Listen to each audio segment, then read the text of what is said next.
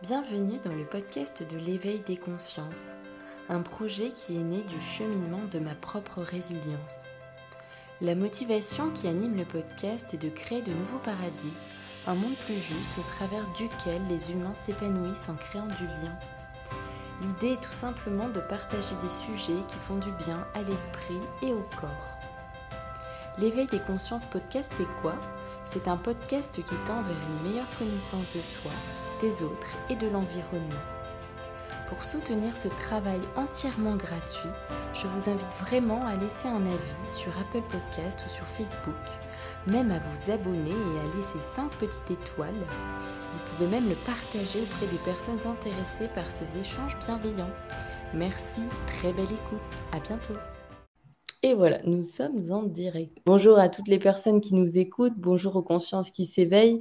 Euh, ce soir, je suis très contente d'être aux côtés de Sonia Barcala. Salut Sonia. Bonjour Evelyne. Comment ça va ce soir? Ça va. ça va, merci, ouais. Alors, euh, moi, je suis en Normandie. Toi, Sonia, il me semble que tu es à Marseille. Oui, dans le sud de la France, oui. Super. Alors, je vais te présenter, Sonia, aussi pour, euh, bien sûr, les personnes qui ne te connaissent pas encore. Euh, pour présenter aussi ton parcours, euh, parce que tu as eu un parcours assez inspirant en tout cas, et puis euh, tu es l'initiatrice aussi, on va dire, des recherches et puis de la colloque, dont je vais parler aussi sur les expériences de mort imminente. Tu es la gérante de la société S17 Productions. tu es l'initiatrice et l'organisatrice des rencontres internationales sur les EMI hein, qui ont eu lieu en 2006, en 2013. Tu es aussi autrice et d'ailleurs, on va aujourd'hui s'appuyer sur ton ouvrage intitulé Et si cela vous arrivait, ces expériences de mort imminente qui transforment nos vies, euh, présentées aux éditions Le Lotus et l'éléphant. Donc, on va aussi s'inspirer de ton premier documentaire hein, qui s'intitule Faux départ, euh, que tu as réalisé en 2010 d'ailleurs, qui était hyper intéressant aussi pour l'avoir visionné. En 2009, tu as aussi cofondé avec le docteur Jean-Pierre Postel le Centre national d'études de recherche et d'information sur la conscience. Alors Sonia, euh, dans un premier temps, est-ce que tu pourrais définir donc euh, qu'est-ce que c'est en fait une expérience de mort imminente EMI pour les personnes qui connaissent pas?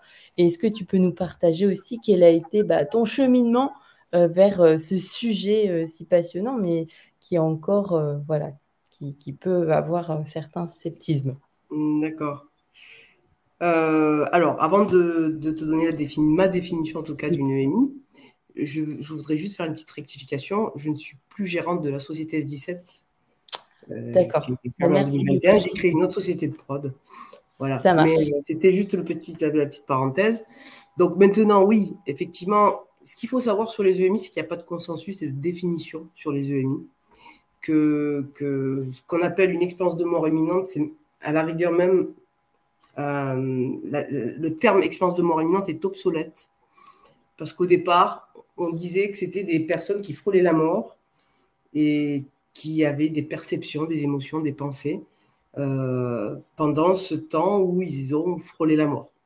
Donc, euh, c'était la, perception d'un tunnel avec la vision, la perception d'une lumière irradiante d'amour, un sentiment de bien-être, le sentiment aussi de se, décorporer, de sortir de son corps et de voir euh, la scène de leur réanimation euh, vue de haut, du plafond par exemple, tu vois.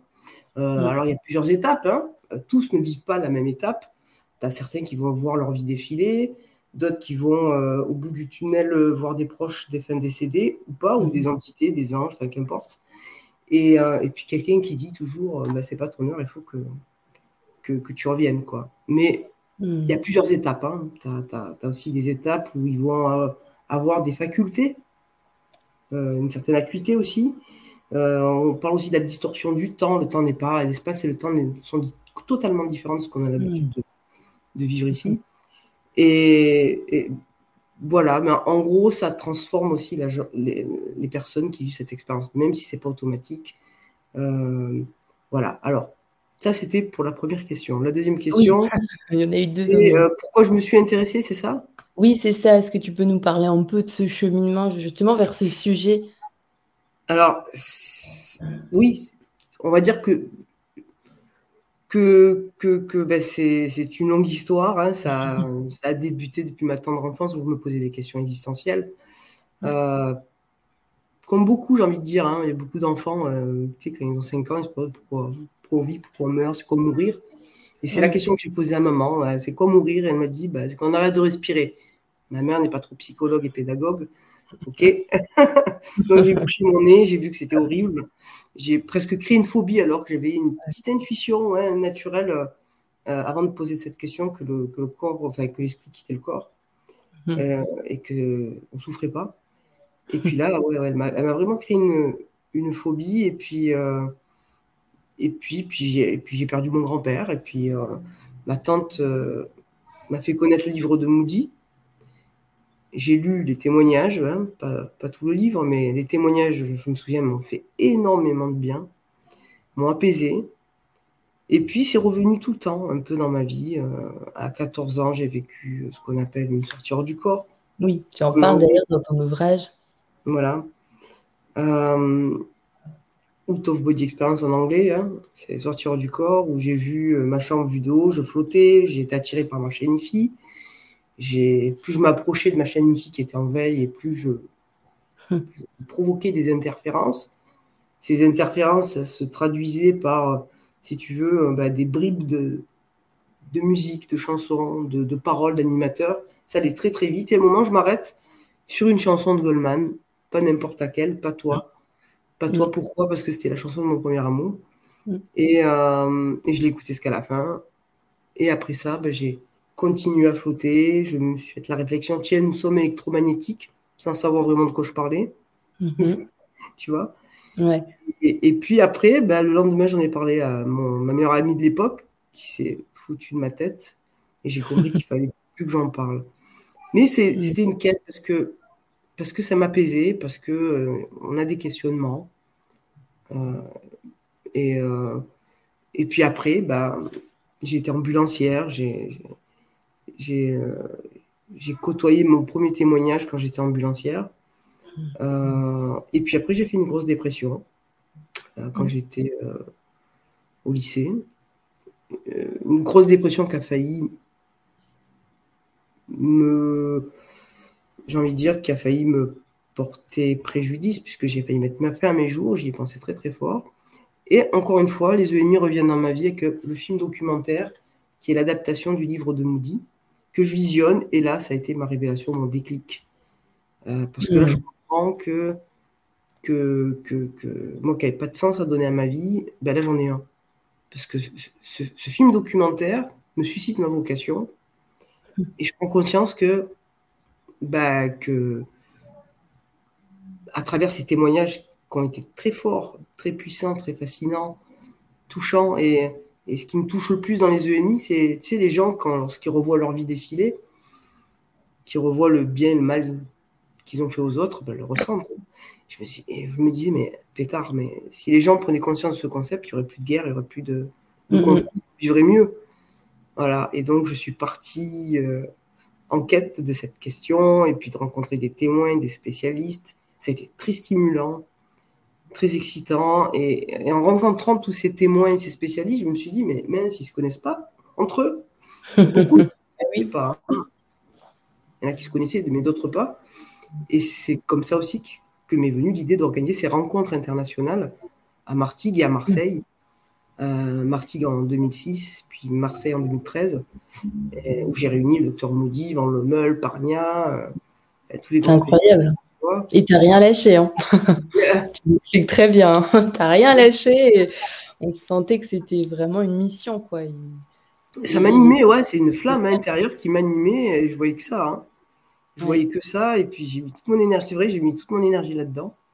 Et euh, je le regrette pas, même si ça a été pas toujours facile. Mais comme je dis, personne m'a forcé. Mais j'ai appris beaucoup. Et puis ça m'a, permis de grandir, d'évoluer. Hmm. Et, et, puis tu en es là. Voilà. J'en suis, là, ouais, ouais, ouais. Bah, j'ai, ça m'a permis euh, par la suite de, bah, réaliser euh, mon premier film au départ, puisque l'idée c'était quoi? Quand j'ai vu ce film documentaire, j'ai dit, bah voilà, je sais ce que je veux faire. Plus tard, je veux réaliser un film sur les EMI avec l'idée d'aller plus loin au niveau scientifique, et, et c'est ce que j'ai fait. Voilà. Hmm. Mais d'ailleurs, pour revenir un petit peu, euh, je voulais revenir justement, tu sais, aux explications euh, des recherches. Hein, tu en parles. Bah, d'ailleurs, il était là aussi euh, durant la colloque, mais du docteur Pint van Lommel sur le fait que la conscience serait comme un émetteur-récepteur Est-ce que tu peux nous en parler justement de ça? Ben, En gros, ce qu'il faut retenir de, cette hypothèse, parce que c'est qu'une hypothèse qui n'a pas été validée, hein, hein, c'est que notre conscience fonctionnerait indépendamment du cerveau. Parce que tu as deux écoles. Tu as ceux qui disent ben, quand, quand le cerveau s'arrête, la conscience s'arrête, il n'y a plus rien. Sans le cerveau, ça ne fonctionne pas. Et puis d'autres qui pensent, c'est dualiste, que oui, effectivement, euh, la, conscience peut fonctionner même si le cerveau est out. Alors c'est pour ça qu'il faut un état d'étude où ils placent des cibles. Je pense aux cibles de Parnia, hein, l'étude de Parnia, le, projet AWARE 1, 2. Et euh, ils plaçaient des cibles dans les haut des armoires de blocs opératoires. Mais ça n'a jamais fonctionné. On n'a pas eu de résultats très probants jusqu'à présent. Euh, peut-être parce que les cibles n'étaient pas très attrayantes, on va dire. Est-ce que les gens, euh, lorsqu'ils sont dans cet état, euh, sont curieux d'aller voir une image ou des formes mmh. géométriques? Peut-être qu'ils n'ont pas pris suffisamment en compte l'affect, tout simplement. Donc ça, cherche. Ça...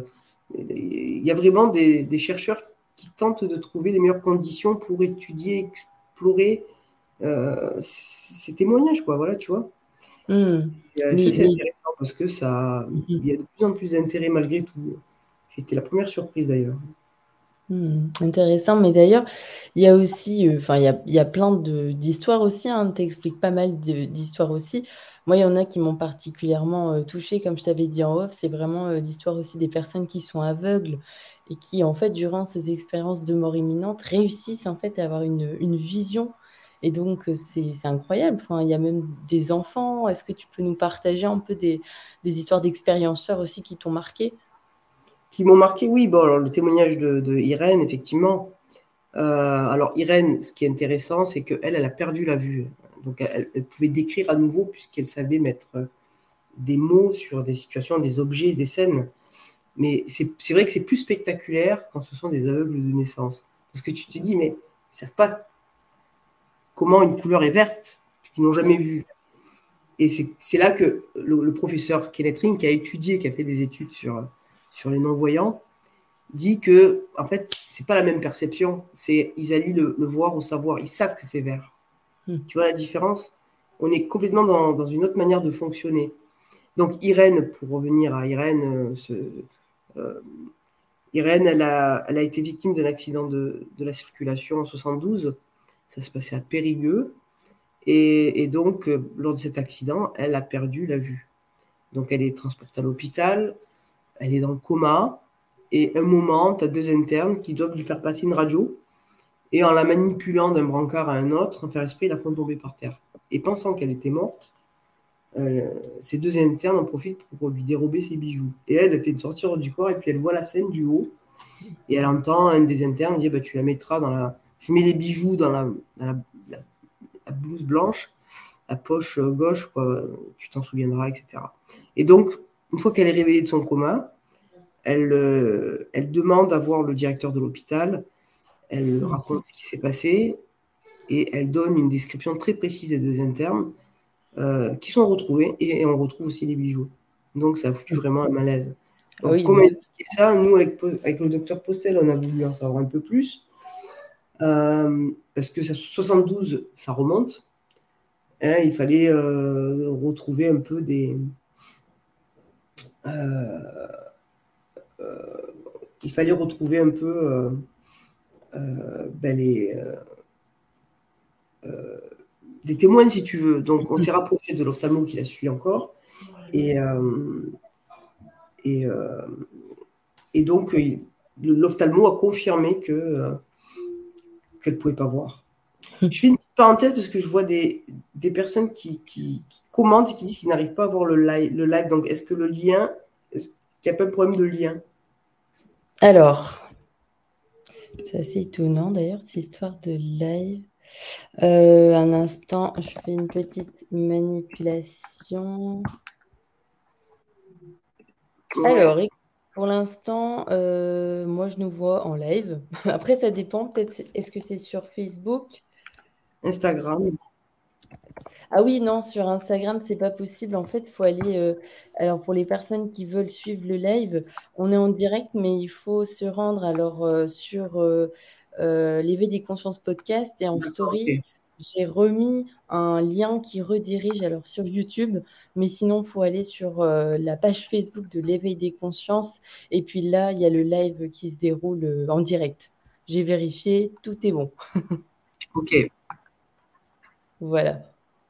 Donc j'espère que c'est clair et que les personnes vont réussir à nous retrouver. En tout cas, là, je vois qu'il y a des commentaires.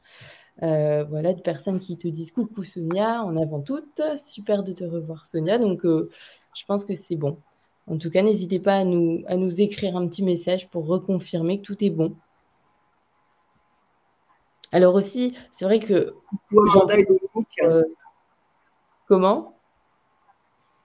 Oui, oui, non, je, voyais les commentaires de, de. Alors n'hésitez pas, c'est vrai que je ne l'ai pas précisé, mais n'hésitez pas à poser des questions. Euh, c'est vrai qu'on a la chance aussi d'avoir un chat et puis de faire ça en direct. Donc euh, si vous avez des questions aussi à poser directement à Sonia, eh bien elle est là, en chair et en os, pour nous répondre ce soir. Donc c'est le moment ou jamais. Euh, en tout cas, on prendra aussi un temps, s'il y a des questions à la fin, pour y répondre.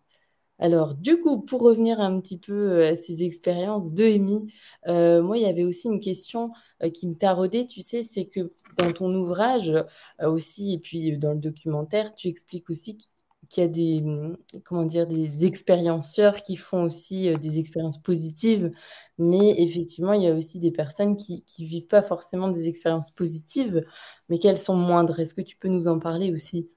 Oui, et c'est très important de le faire, et je t'en remercie, euh, parce que les médias, la littérature a l'habitude de mettre en avant toujours ces récits assez merveilleux, assez mérifique, où euh, bah, ça, presque, ça donne presque envie, tu vois. Ah sauf, que, sauf que non, sauf que euh, euh, bah, déjà, on peut vivre une émission sans frôler la mort.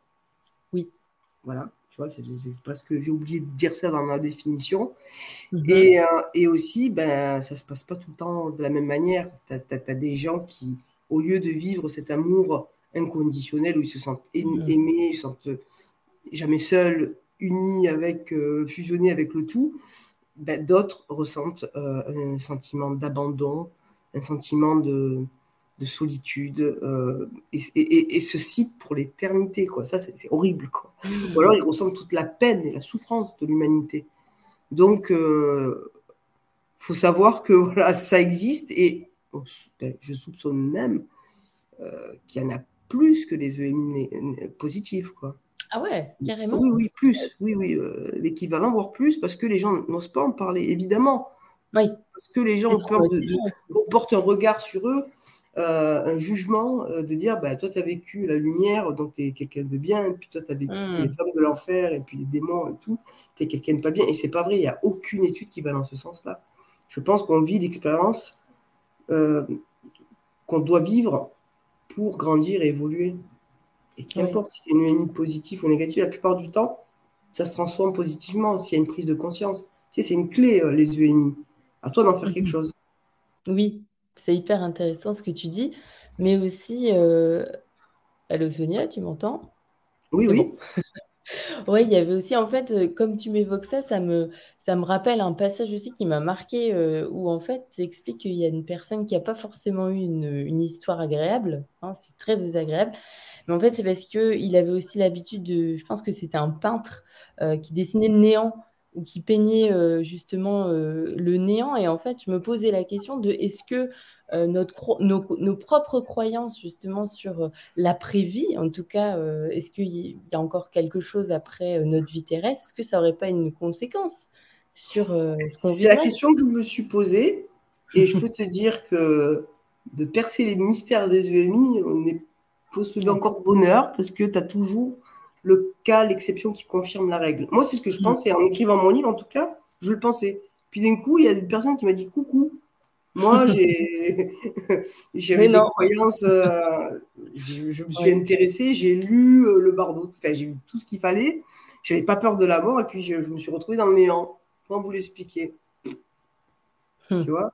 C'est. Euh, mais, mais c'est vrai, on, pourrait le croire en tout cas. Et, et, je pense que peut-être une majorité, ça doit être ça. Hmm. Lorsqu'on est face à nos propres peurs, ça se projette quelque part. Oui. Et que certaines traditions recommandent de se préparer à la mort. Mhm, voilà. et de et puis tant mieux. Complètement mieux. Mais, mais aussi tout à l'heure, tu expliquais, hein, euh, il y a des personnes aussi qui vivent des EMI sans mort clinique quand même. Donc, euh, est-ce qu'il y a des éléments déclencheurs ou qu'est-ce que tu as pu observer euh, justement de ces expérienceurs qui sont Alors, il faut que tu m'expliques le lien entre quelqu'un qui va vivre un arrêt cardiaque, quelqu'un qui va boire un café, qui va avoir un rapport sexuel et qui va vivre ah une. voilà. on, sait, voilà. Il y a... Je crois qu'on a encore beaucoup à comprendre. mais ça peut arriver à n'importe qui, n'importe quand et n'importe comment. Et ça reste, euh, ça reste encore un point d'interrogation. Quoi. Mais non, il n'y a pas. C'est vrai que ça arrive plus souvent euh, dans des contextes dramatiques. Hein des accidents, euh, des comas, enfin, des, arrêts cardiaques, des opérations. Mais ça peut arriver aussi euh, voilà, dans ces contextes-là, dans mes séances de méditation. Est-ce que tu peux nous partager, parce que tu en parlais aussi en off tout à l'heure, mais euh, tu cites que bah, ce qui caractérise en premier lieu une EMI, c'est sans aucun doute son pouvoir de transformation qui s'effectue de manière durable et profonde. Alors, est-ce que c'est systématique? Est-ce que tu peux nous parler justement de cet avant et de cet après? Et qu'est-ce qu'en font les gens, en fait? C'est quoi le... Alors, tu, vois? Systématique, non, encore une fois. Il ne faut pas idéaliser euh, les gens. D'abord, je pense que c'est très dur pour eux. Un, d'en parler, de se confier, euh, surtout quand tu as des, euh, des croyances et des préjugés ou des, des certitudes. Ça bouscule une vie. Donc, ce qui m'a toujours moins frappé, ce sont des gens qui, ben, qui étaient très loin de ça et puis qui, du jour au lendemain, du jour au lendemain, euh, c'est relatif, hein, mais euh, qui prennent la décision à un moment donné de changer de vie. Parce que ils ont leur échelle de valeur, c'est complètement, euh,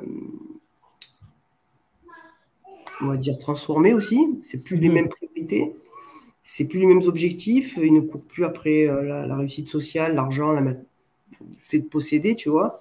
C'est plutôt aider la planète, être sensible à l'environnement, à la nature, aux animaux, tu vois. Ils qu'on tous des êtres vivants, qu'on doit tous se respecter, qu'on fait qu'un. Et, euh, et, ils sont la plupart, enfin, de ceux qui m'ont beaucoup touché, sont ceux qui vont se, qui vont vouloir aider les autres. Tu mmh. vois, dans s'investir dans une ONG, une association caritative. Euh, voilà, le, le, plus important, c'est aider autrui euh, très sensible à la solidarité. Et, mm. euh, et, et, après, ça engendre des conséquences, c'est-à-dire peut-être qu'un conjoint, une conjointe, ben, on ne va plus trouver le, être plus sur la même longueur d'onde, donc on va se séparer. Ça engendre des divorces, des séparations, des manières de vivre différentes. Euh, après, il faut les comprendre. Hein. Tu sais, quand tu, tu te mm. reçois, tu es foudroyé par cette lumière, tu te dis, mais qu'est-ce qu'elle a, cette lumière, pour les, pour les changer à, ce point, quoi? Et, hmm. puis, et puis après, voilà, tu es, dans un espace lumineux, tu es dans un amour hmm. que certains euh, sont incapables de décrire tellement que c'est fort, que ça dépasse tout l'amour qu'on peut connaître, l'amour avec des enfants, des, des, des, conjoints, etc., des parents. Et, et c'est beaucoup plus fort que ça. déjà, on a un peu du mal à l'imaginer.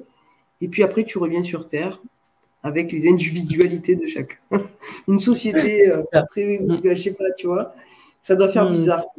Ouais. ouais mais c'est pas systématique. Ça, j'insiste parce que ne euh, faut, pas idéaliser. Ça reste des êtres humains comme les autres. Il y a très peu de personnes autour de moi finalement qui ont véritablement changé dans la durée. Et il y en a une qui me touche toujours, c'est une Coldron. Je la connais depuis 20 ans. J'ai envie de dire, elle est fidèle à son expérience. Ouais, c'est vrai. c'est le mot. Tu vois, il ne suffit pas de donner des, d'être dans un discours. C'est dans, elle a eu des épreuves aussi après, et puis comment, euh, comment elle a réagi face à ça. Elle est toujours très, euh, très humble, oui. très douce, mm. très, lumineuse, voilà. Mm. En tout cas, c'est vrai que ce que tu dis, je pense que sur notre plan terrestre, en tout cas matériel, ça doit être difficilement descriptible avec des mots parce qu'il n'y a pas vraiment de mots qui doivent décrire cette puissance. En fait, c'est vraiment par l'expérience. Ça doit être compliqué. C'est ça, ouais. Bah, disons qu'il y en a un qui disait que c'était comme si tu gagnais au, loto de la vie. Tu vois, tu es riche de, cette expérience quelque part. Tu dois en faire quelque chose et tu veux le transmettre. C'est comme si tu étais des infiltrés qui veulent reproduire, retrouver ce qu'ils ont vécu en haut et le refaire en bas. c'est pour ça que c'est des gens qui sont généralement qui n'aiment pas les conflits, qui n'aiment pas les, les médisances, les trucs comme ça, tu vois, ils sont, sont simples. Mmh, c'est ça. C'était hyper important, mais il y avait aussi euh, un témoignage euh, d'un médecin, ouais, euh, je, l'avais écrit parce que je voulais la partager, en fait, où tu avais un, des docteurs, alors attends, j'ai oublié le, un anesthésiste réanimateur qui lui-même avait vécu une EMI. Et il Docteur Jean-Pierre Postel. Alors, il s'appelait comment? Jean-Pierre Postel, qui a vécu une EMI partagée. Voilà c'est assez incroyable aussi. Et puis, euh, moi, je, relate aussi euh, bah, le, fait qu'il a reçu l'ordre en fait de plus continuer à travailler de cette manière.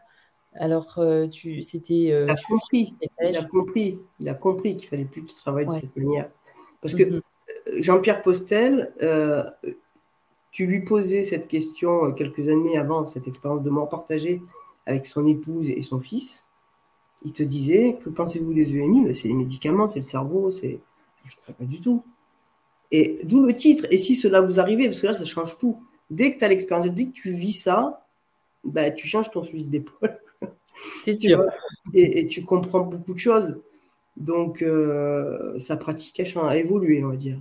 Voilà. Mmh, il est retraité, mais, euh, mais c'est vrai que c'était très intéressant de voir à quel point ça, ça change tout, surtout que là, tu tu as deux autres témoins avec toi. Oui, c'est sûr que là. Mais alors, il y a aussi un chapitre où tu parles euh, bah, des visions des mourants et des signes hein, qui ont été euh, relatés aussi par des médecins dans les soins palliatifs. Est-ce que tu peux nous parler un peu justement de ça? Alors, les signes, c'est les, visions, c'est ça? C'est Il y a les visions, voilà, ce qui peuvent. Euh, oui, c'est exactement ça. Il y a... Je sais qu'il y a les étapes du deuil, hein, tu l'expliques très bien aussi dans ton ouvrage, mais après, c'est c'est vraiment les visions des mourants, euh, tout ce qui a été. Ils voient leur famille, leurs proches, et c'est des signes souvent, en fait, quand, quand, quand, une personne est en fin de vie, qu'elle voit apparaître euh, ses parents, ses proches décédés, généralement, c'est un signe qu'ils viennent les chercher. et, certains soignants ont vu, comme une EMI partagée, hein, ont vu ces scènes-là, ont été témoins de ça. Quoi. Ça, c'est beau. Hein. Ouais. Ah ouais je pense vraiment que c'est quelque chose de. C'est une grâce de, de, de vivre, enfin, d'être témoin de ça. Mmh, complètement. Hein. Euh, c'est pas, Jean-Jacques Charbonnier aussi qui avait euh, vu euh, lui-même une sorte de, de, fumée sortir justement parce qu'ils disent tous que ça part au niveau du, du chakra juste là, coronal. oui, Jean-Jacques, il a, le docteur Charbonnier a, quand il était au SAMU, c'est la, mhm. c'était l'élément déclencheur pour lui. Oui, mais dans les services de, de soins palliatifs, justement, enfin, des gens qui accompagnent les gens en fin de vie, euh, et ces soignants-là, ils sont en première ligne, hein, ils sont avec euh, les gens qui meurent. Donc, euh, certains, hein, je ne sais pas pourquoi ça, certains sont témoins et d'autres pas. C'est une histoire de sensibilité, d'être connecté, j'en sais rien. Hmm. Mais, ouais. Et puis bon, voilà, tu, je pense que ça doit changer aussi la pratique. D'avoir une certaine posture par rapport à, ces gens en fin de vie.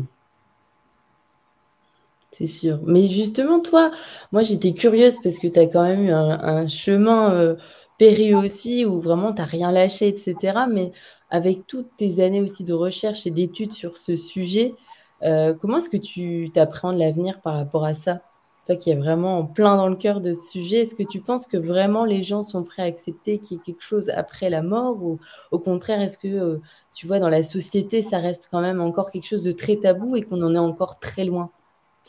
Mmh, Je pense pas qu'on en est très loin. Non, je pense que bon déjà je suis une nature optimiste, hein, donc euh, euh, ça c'est déjà un point. Ensuite, non, je pense vraiment que, que c'est des histoires de timing, tu vois, c'est le bon ou le mauvais moment. Et avec tous les événements qu'on a vécu collectivement, ben, je, pense que ce n'était pas anodin et que quelque part ça préparait aussi à, à, recevoir différemment toutes ces infos. Et, et, je suis tellement optimiste, je ne pense pas trop, hein, mais je suis convaincu que dans les prochaines années, on va en savoir beaucoup plus. Hmm. tu vois, on va. Le dénouement, en tout cas, on va avoir des clés pour que peut-être pour se remettre en question, peut-être que certains chercheurs se remettent en question, peut-être parce que euh, je suis à fond sur mon nouveau film et que j'ai appris des, nouvelles choses et que euh, ça me rend très optimiste, mais euh, oui, voilà. Et d'ailleurs, on a hâte de le voir, ce nouveau documentaire qui va apparaître. Est-ce que tu peux nous en dire plus? Sur le film, non. Pas encore. Bon, on attendra encore. Sur le film, on va attendre encore. voilà, j'ai pas envie de te euh, comment on appelle ça de te... Ah, il y a un mot. De dire en avant. Le spoiler, voilà, c'est ça, voilà. Oui, je peux comprendre. Euh, j'aime bien surprendre, tu vois, c'est la part d'émerveillement. Voilà, donc là, je t'ai mis l'eau à la bouche, c'est bien. je vais arrêter là. Je vais regarder, c'est sûr. Là, je vais avoir envie de le regarder dès qu'il va sortir. Non, non, non, il y a vraiment des témoignages très, très, touch, très poignants, très touchants et puis qui changent. Voilà. On est dans, dans une autre euh, catégorie de, témoignages. Et je m'intéresse beaucoup à la valeur d'un témoignage. Tu sais, on est dans une société, euh, tu as des policiers, tu as des juges, tu as des avocats, tu as des tribunaux, un tribunal, tu vois, euh, tu fais quelque chose, on va t'interroger. Et puis, euh, ça a de la valeur en judiciaire. En science, quelle est la valeur d'un témoignage en science? Voilà. Et j'ai trouvé ça très passionnant. Mmh. Voilà. Alors, quelle est la valeur, justement? Je vais pas te répondre à la question essentielle du film, voyons. Mais chacun peut se poser la question, hein. Mm. Tu vois, si euh, des, gens que tu considères comme crédibles euh, te racontent, ben, vont témoigner, euh, ils sont assermentés, vont te raconter quelque chose. Est-ce qu'en science, ça a la même valeur? Mm-hmm. C'est intéressant, non? Ouais, ouais, complètement. Mais moi, il y a quelque chose qui me vient aussi euh, en discutant de ça, c'est que dans ton ouvrage, à un moment donné, il y a une personne qui te dit que il faut vraiment euh, prendre euh, le premier témoignage qui vient justement pour... parce qu'en fait, les personnes qui témoignent de leur expérience sont encore dans l'émotion. Et c'est tellement naturel et c'est tellement authentique que ça vibre, quoi. Il y a vraiment un truc qui se transmet. Je peux te dire que j'ai retenu la leçon. Je, voilà. J'ai retenu la leçon, j'ai quelques témoignages dans mon film. C'était la première fois qu'il témoignait. Et hmm. ça, c'est fort. Ah non, c'est vraiment fort, ouais. Et c'est beau. Et euh, voilà. ça donne envie, en tout cas, de. Bah oui, avec des témoignages pour euh... avec des témoins. Euh, voilà. Hmm. Alors, n'hésitez pas aussi, euh, si vous avez des questions, euh, je vois qu'il y a des personnes qui nous regardent. Il y a des. Ah, bah tu vois, tu as plein Merci de Lydie. bonjour David, bonjour Dominique, bonjour Amanda. Bah, voilà, vous connaissez tous. Bonjour tout le monde. Merci euh, de nous écouter d'ailleurs, c'est super sympa aussi. Puis euh, merci de témoigner aussi de ton parcours, Sonia, parce que moi je recommande vraiment aussi l'ouvrage qui est complètement, je trouve, en complémentarité, qui nous apporte des éléments aussi sur ton parcours et c'est intéressant euh, en accompagnement de ton documentaire, justement. Alors, euh, je parle du premier documentaire, hein. oui, ça remonte oui, oui, oui, oui, oui, Non, ben, il y, a eu des péripéties hein, avec euh, la première partie. Il y a un peu d'humour. Il vaut mieux le prendre à la rigolade avec du recul, hein, mais ça fait penser à mon voyage en Israël ou Mhm. J'ai eu un déblocage, tout ça, mais, euh, mais bon, tu vois, y a, à chaque euh, étape, il y a son lot de péripéties. ça pourra donner une suite. Mais oui, parce que tu es Très, fidèle, en fait, euh, bah, dans ton documentaire, le premier en tout cas, tu es resté fidèle aussi au message que tu voulais véhiculer. Et je pense aussi c'était quoi cette euh, ce, ce ah, je sais plus comment tu le mais ce proverbe hindou enfin en tout cas cette histoire à la fin qui est qui est expliquée. Magnifique hein. Elle est magnifique ouais. Alors est-ce que tu peux peut-être partager euh, quelques mots là-dessus? Euh, ben, oui oui oui ben, tu sais je me suis accrochée au début à la fin de mon film parce que quand j'avais fait la première partie de mon montage à Montréal bon c'était mon premier film donc tu sais j'ai pas suffisamment d'expérience donc il a fallu m'y reprendre à plusieurs fois mais je m'étais accroché, on avait commencé par le début à la fin. Et on, avait, fait le, on avait monté déjà le, la légende hindoue qui est magnifique. Et je m'accrochais à ça. Je voulais terminer mon film parce que rien que la fin me plaisait, tu vois. Et, euh, et puis cette légende hindoue qui dit bah, que on, a, on passe du temps à chercher à l'extérieur de nous et en fait que tout est en nous. Donc, euh, euh je ne connais plus par cœur maintenant, mais ça disait que l'homme a, a, creusé, exploré. Euh, les fonds marins. Euh. C'est ça, l'espace. Et puis finalement, il a la recherche de quelque chose qui se trouve déjà en lui. Quoi. Et ça, je trouve que c'est magnifique. Mmh. c'est magnifique. Mmh. Complètement. Je voulais aussi revenir, euh, ben je ne vais pas bien sûr, hein, l'ouvrage est, grand, il y a de quoi lire, il y a, il y a plein de choses hyper intéressantes, mais aussi à, la fin de ton ouvrage aussi, tu fais un petit parallèle avec l'expérience aussi qu'on a pu vivre Covid.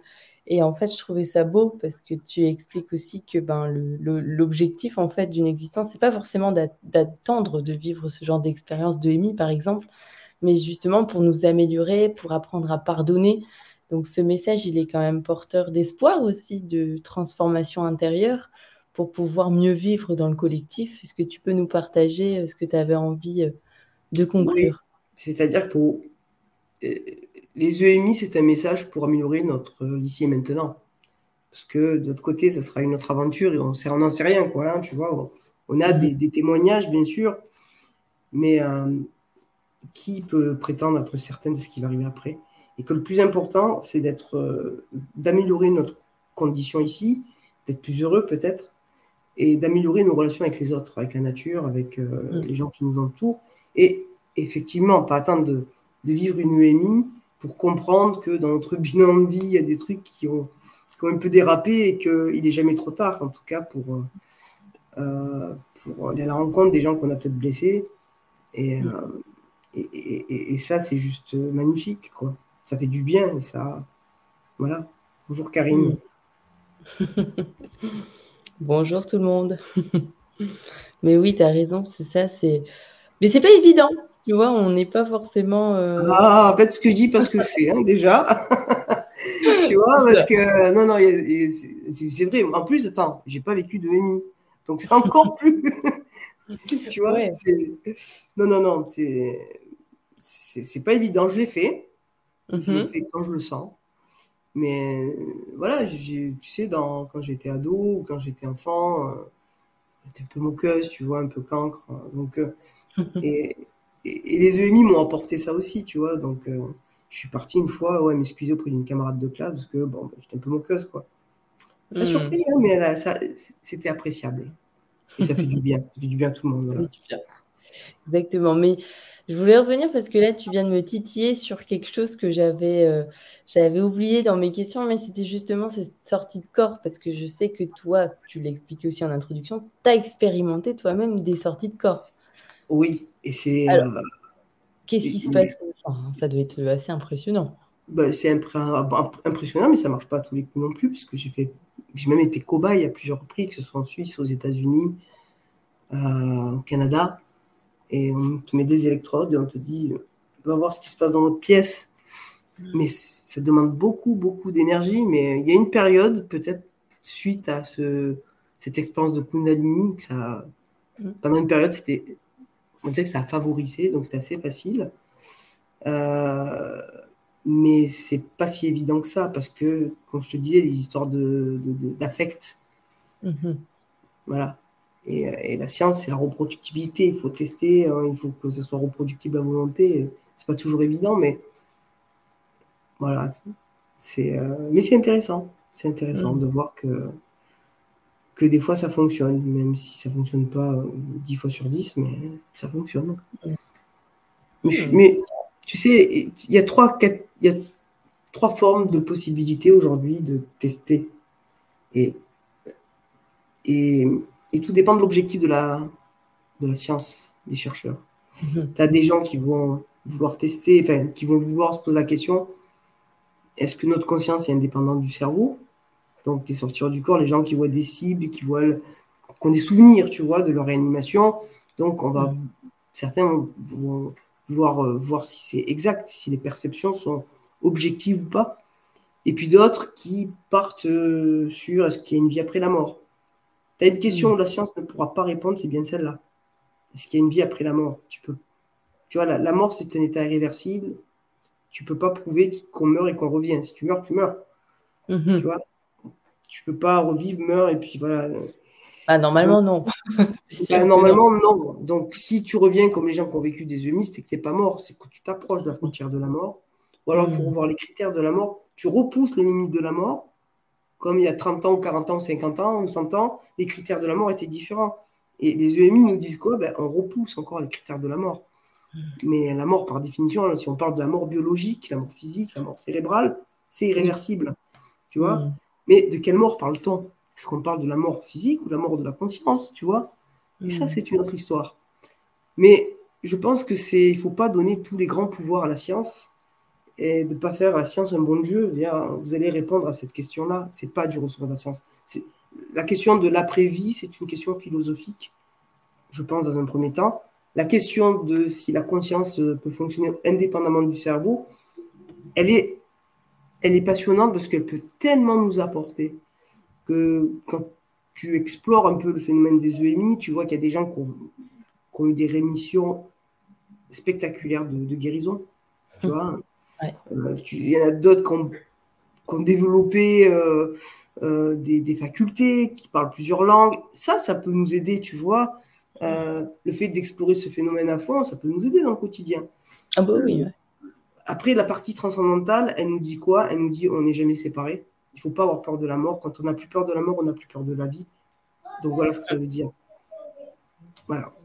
Hmm. En tout cas, c'est passionnant. Merci beaucoup. Euh, vraiment, euh, euh, j'ai adoré. Comme je te le disais aussi, j'attendais depuis longtemps notre échange. c'est super de t'avoir accueilli au micro de l'éveil des consciences, justement, qui parle de toutes ces thématiques aussi. Et puis, comment sortir aussi des sentiers battus. Tu sais, c'est vraiment donner en fait des sujets qui permettent à chacun de venir piocher en fait ce qu'il a envie. C'est pas mmh du tout d'imposer, mais c'est vraiment de d'ouvrir, de, voilà, se questionner et puis de piocher ce qui fait du bien, euh, ce qui est juste au moment même. Parce qu'on voilà, on a tous des cheminements et à un moment de nos vies, bah, il y a des sujets qui nous attirent plus que d'autres. Donc, euh, ouais, merci vraiment. Euh, je pense que tu vraiment. Tu avais toute ta place en tout cas et tu avais plein de choses à nous partager aussi. Clair, Ah, mais il y a une question. Tu veux prendre quelques questions? Bien sûr. alors, une personne a une EMI et une autre décédée, j'ai pas compris là, Sarah. Alors, euh, j'aurais une question. Pourquoi crois-tu qu'une personne a une EMI et une autre décède? Décède. Donc, c'est-à-dire que pourquoi il y aurait des personnes qui vivraient des expériences de mort imminente et qui donc reviendraient à leur corps, alors qu'il y en a d'autres qui décéderaient, tu vois, qui ne reviendraient pas dans ce corps physique, grosso modo. la question, c'est quoi en fait? Pourquoi certaines décèdent et pourquoi font, certains font des Voilà, c'est ça pourquoi il y en a qui, reviennent, en fait, euh, après avoir vécu ces expériences de mort imminente? Moi, ça me fait penser aussi à ce que tu relais, tu sais, par rapport au futur, euh, quand tu as des expérienceurs qui ont affaire justement à des visions du futur et qui décident de revenir. Alors, je te laisse répondre. D'accord. Eh ben, ça, c'est, je pense qu'il y a comme euh, la providence qui frappe, quoi. Si tu dois partir, c'est que tu dois partir et c'est jamais anodin. Regardez les gens qui ont ont perdu des, des, des, enfants, justement, des, proches, il y a toujours, euh, ça éveille toujours, euh, c'est toujours une conséquence. C'est pour faire beaucoup, c'est pour faire aussi évoluer les parents ou, euh, ou incarner une mission pour aider d'autres parents. Evelyne mmh. Dumé, par exemple, lorsqu'on lui a annoncé que, ça, que son fils allait mourir d'un accident, on lui a annoncé qu'elle vraiment, la psychanalyste, on lui avait annoncé dans son EMI qu'elle vraiment très longtemps à l'avance. Et le jour où c'est. dit, ils lui ont dit ton fils va mourir, mais attention, il ne faudra surtout pas te suicider. Et quand son fils s'est tué lors d'un accident de voiture, elle a eu envie de se suicider, évidemment. Et elle s'est rappelée de son expérience. Et Evelyne a aidé je ne sais combien de parents endeuillés à surmonter cette épreuve. Donc, moi, je l'interprète facile de l'extérieur comme ça, en disant cette expérience a servi à ça. Après, quand tu le vis, c'est autre chose. quoi. Mhm. Alors merci pour ton partage. Euh, coucou Michel, euh, qui nous pose la question, peut-on avoir des EMI mauvaises? On en a parlé tout à l'heure, mais peut-être qu'on peut revenir là-dessus. Oui, on peut vraiment avoir des mauvaises expériences et puis des fois, tu peux voir la lumière, mais tu peux l'interpréter comme quelque chose de pas bon. Tu vois, c'est très subjectif tout ça, c'est, euh, hmm. c'est vraiment intéressant. Mais oui, on peut vivre des mauvaises expériences, mais dans tous les cas, Michel, euh, si on prend le temps de, se questionner, d'analyser, il en ressort toujours quelque chose de positif, bonne ou mauvaise. Si on prend le temps de faire cette, analyse-là, ça sert toujours. Mhm. Alors, il y a aussi donc Michel qui rajoute mauvaise âme. Alors, euh, mauvaise, expérience, mauvaise âme. Non, non, je pense pas. Ça, on en a parlé aussi. C'est c'est pas parce que des, gens vivent des EMI négatives que, que ce sont des mauvaises personnes. C'est pas toujours le cas. Non, non. Hmm. on vit l'expérience qu'on a besoin de vivre pour grandir et évoluer. Et j'ai donné un exemple, un contre-exemple justement euh, euh, tout à l'heure hein, d'une personne qui était tout à fait correcte, qui, s'est beaucoup intéressée à tout ça et qui a vécu une EMI négative. Voilà. Hmm.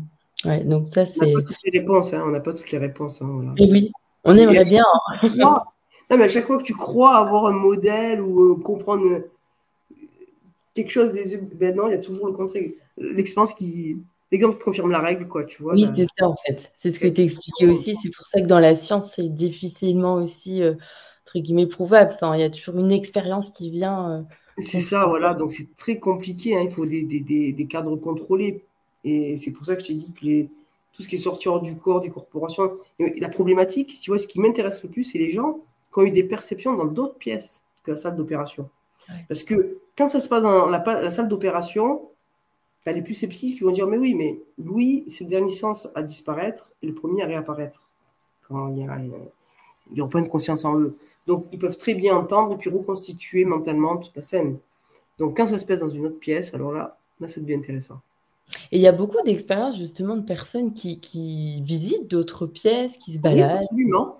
Et quand tu as, des, quand as des, des, témoins, euh, ben là, ça devient encore plus intéressant. Et, et, là, les, explications, sont, sont réduites. Et, et c'est ça qui doit faire réfléchir et euh, changer. Euh, inciter les, chercheurs à, faire plus de recherches, quoi, de, protocoles, de mettre en place des nouveaux protocoles. Et c'est ce qui arrive. Ces témoignages, elles interpellent quand même. Voilà. Mais oui, mais d'ailleurs, je, relance, mais ton nouveau documentaire sort bientôt. Donc pour les personnes qui viennent d'arriver, voilà, tu nous en diras plus. Euh, d'ailleurs, euh, où est-ce qu'il va sortir? Est-ce que tu, tu as une date ou pas encore? Je ne donne pas de date. Je rien du tout. Je, sais, je le Si je suis dans les temps, il sortira cet automne, mais voilà, pas plus. Ok. je suis un peu dedans, donc euh, voilà, je termine. si mon corps veut bien me suivre, on ira jusqu'au bout, quoi. Bon, on te le souhaite, il n'y a pas de raison. Bon, en tout cas, euh, bah écoute, Sonia, je voulais euh, remontrer la pochette aussi de ton ouvrage pour les personnes qui souhaitent en apprendre davantage. Euh, que ce soit sur euh, tout ton parcours, hein, qui est hyper intéressant aussi, euh, sur les expériences de mort imminente, les expérienceurs, enfin, il y a plein de, sujets. la première colloque internationale, justement, où il y a plein de médecins qui te font confiance et qui décident de venir en France, justement, pour parler aussi de leurs recherches, etc. Enfin, j'invite vraiment toutes les personnes curieuses, en tout cas, de ces sujets, à découvrir ton ouvrage, qui est disponible d'ailleurs partout, en librairie, en ligne. Voilà, je pense que c'est déjà, euh, vous pouvez euh, le trouver un peu partout. Alors, on a aussi un message de Lydie. Alors, un instant, il y a d'autres commentaires qui se sont ajoutés. Des non-voyants qui décrivent des personnes. Alors oui, ça, tu en as parlé aussi tout à l'heure, hein, des expériences justement de, non-voyants. Mmh oui, oui, j'en ai parlé. Euh, ben, il y a aussi euh, des non-voyants, mais des, des, aveugles de naissance, tu vois. Donc euh, là, ça devient intéressant parce que des non-voyants, ou des sourds aussi. Parce que ce qu'on disait pour Irène, c'est elle a entendu, puis elle a, elle a, elle a recréé l'image. Mais quand c'est un sourd, ah ouais. comment on fait? Voilà. Non, il y a alors, Amanda, oui, il n'y a, pas, y a pas de. Y a, pour faux départ, il faut aller sur le site de Clistic euh, pour se procurer le DVD. Voilà, vous pouvez le trouver sur le site de Clistic, euh, K-L-I-S-T-I-C. Voilà. voilà. Eh ben, en tout cas, euh, merci beaucoup Sonia. Merci aussi à toutes les personnes euh, qui étaient présentes ce soir pour poser des questions, donner des avis. De toute façon, vous pouvez le revoir en replay. Euh, alors, à l'origine, en fait, le podcast, c'est vraiment que audio. Donc maintenant, depuis peu, il y a la chaîne YouTube. Mais en tout cas, il sera retranscrit hein, sur les plateformes audio, que ce soit Apple Podcast, Spotify, Podcast Addict, dès demain matin, 7h. C'est tous les mercredis à 7h. Alors, c'est très précis c'est important vraiment d'avoir cette dynamique et cette régularité. Donc, il y a aussi une belle communauté euh, qui suit le, podcast. Donc, euh, pour, euh, pour ceux qui préfèrent en tout cas écouter, ce sera disponible dès demain matin. Et puis encore, merci beaucoup Sonia. Et puis merci. Merci, merci. À bientôt. Merci au public. Bonne soirée. Bonne soirée.